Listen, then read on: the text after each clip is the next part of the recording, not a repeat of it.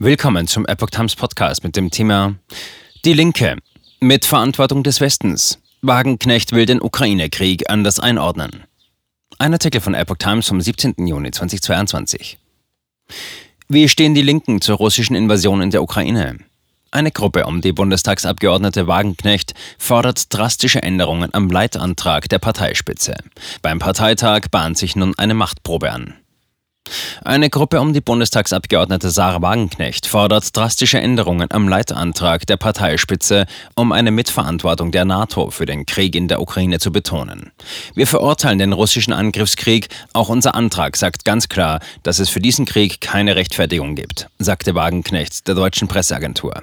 Aber der Krieg hat trotzdem eine Vorgeschichte und es gibt eine Mitverantwortung des Westens, insbesondere der USA. Es gehe nicht darum, die Solidarität mit der Ukraine zu streichen, sondern den Krieg historisch einzuordnen. Im ursprünglichen Antragsentwurf hieß es, wir verurteilen den verbrecherischen Angriffskrieg Russlands aufs schärfste. Unsere Solidarität gilt den Menschen in der Ukraine, die leiden, Widerstand leisten oder flüchten müssen.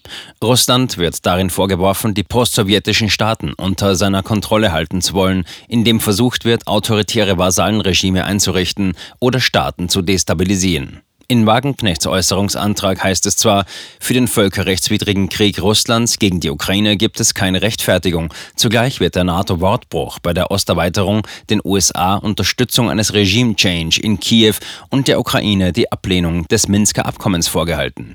Die jahrelange demonstrative Missachtung der von russischer Seite artikulierten Sicherheitsinteressen führte in diesen nicht zu rechtfertigenden Krieg heißt es im Antrag.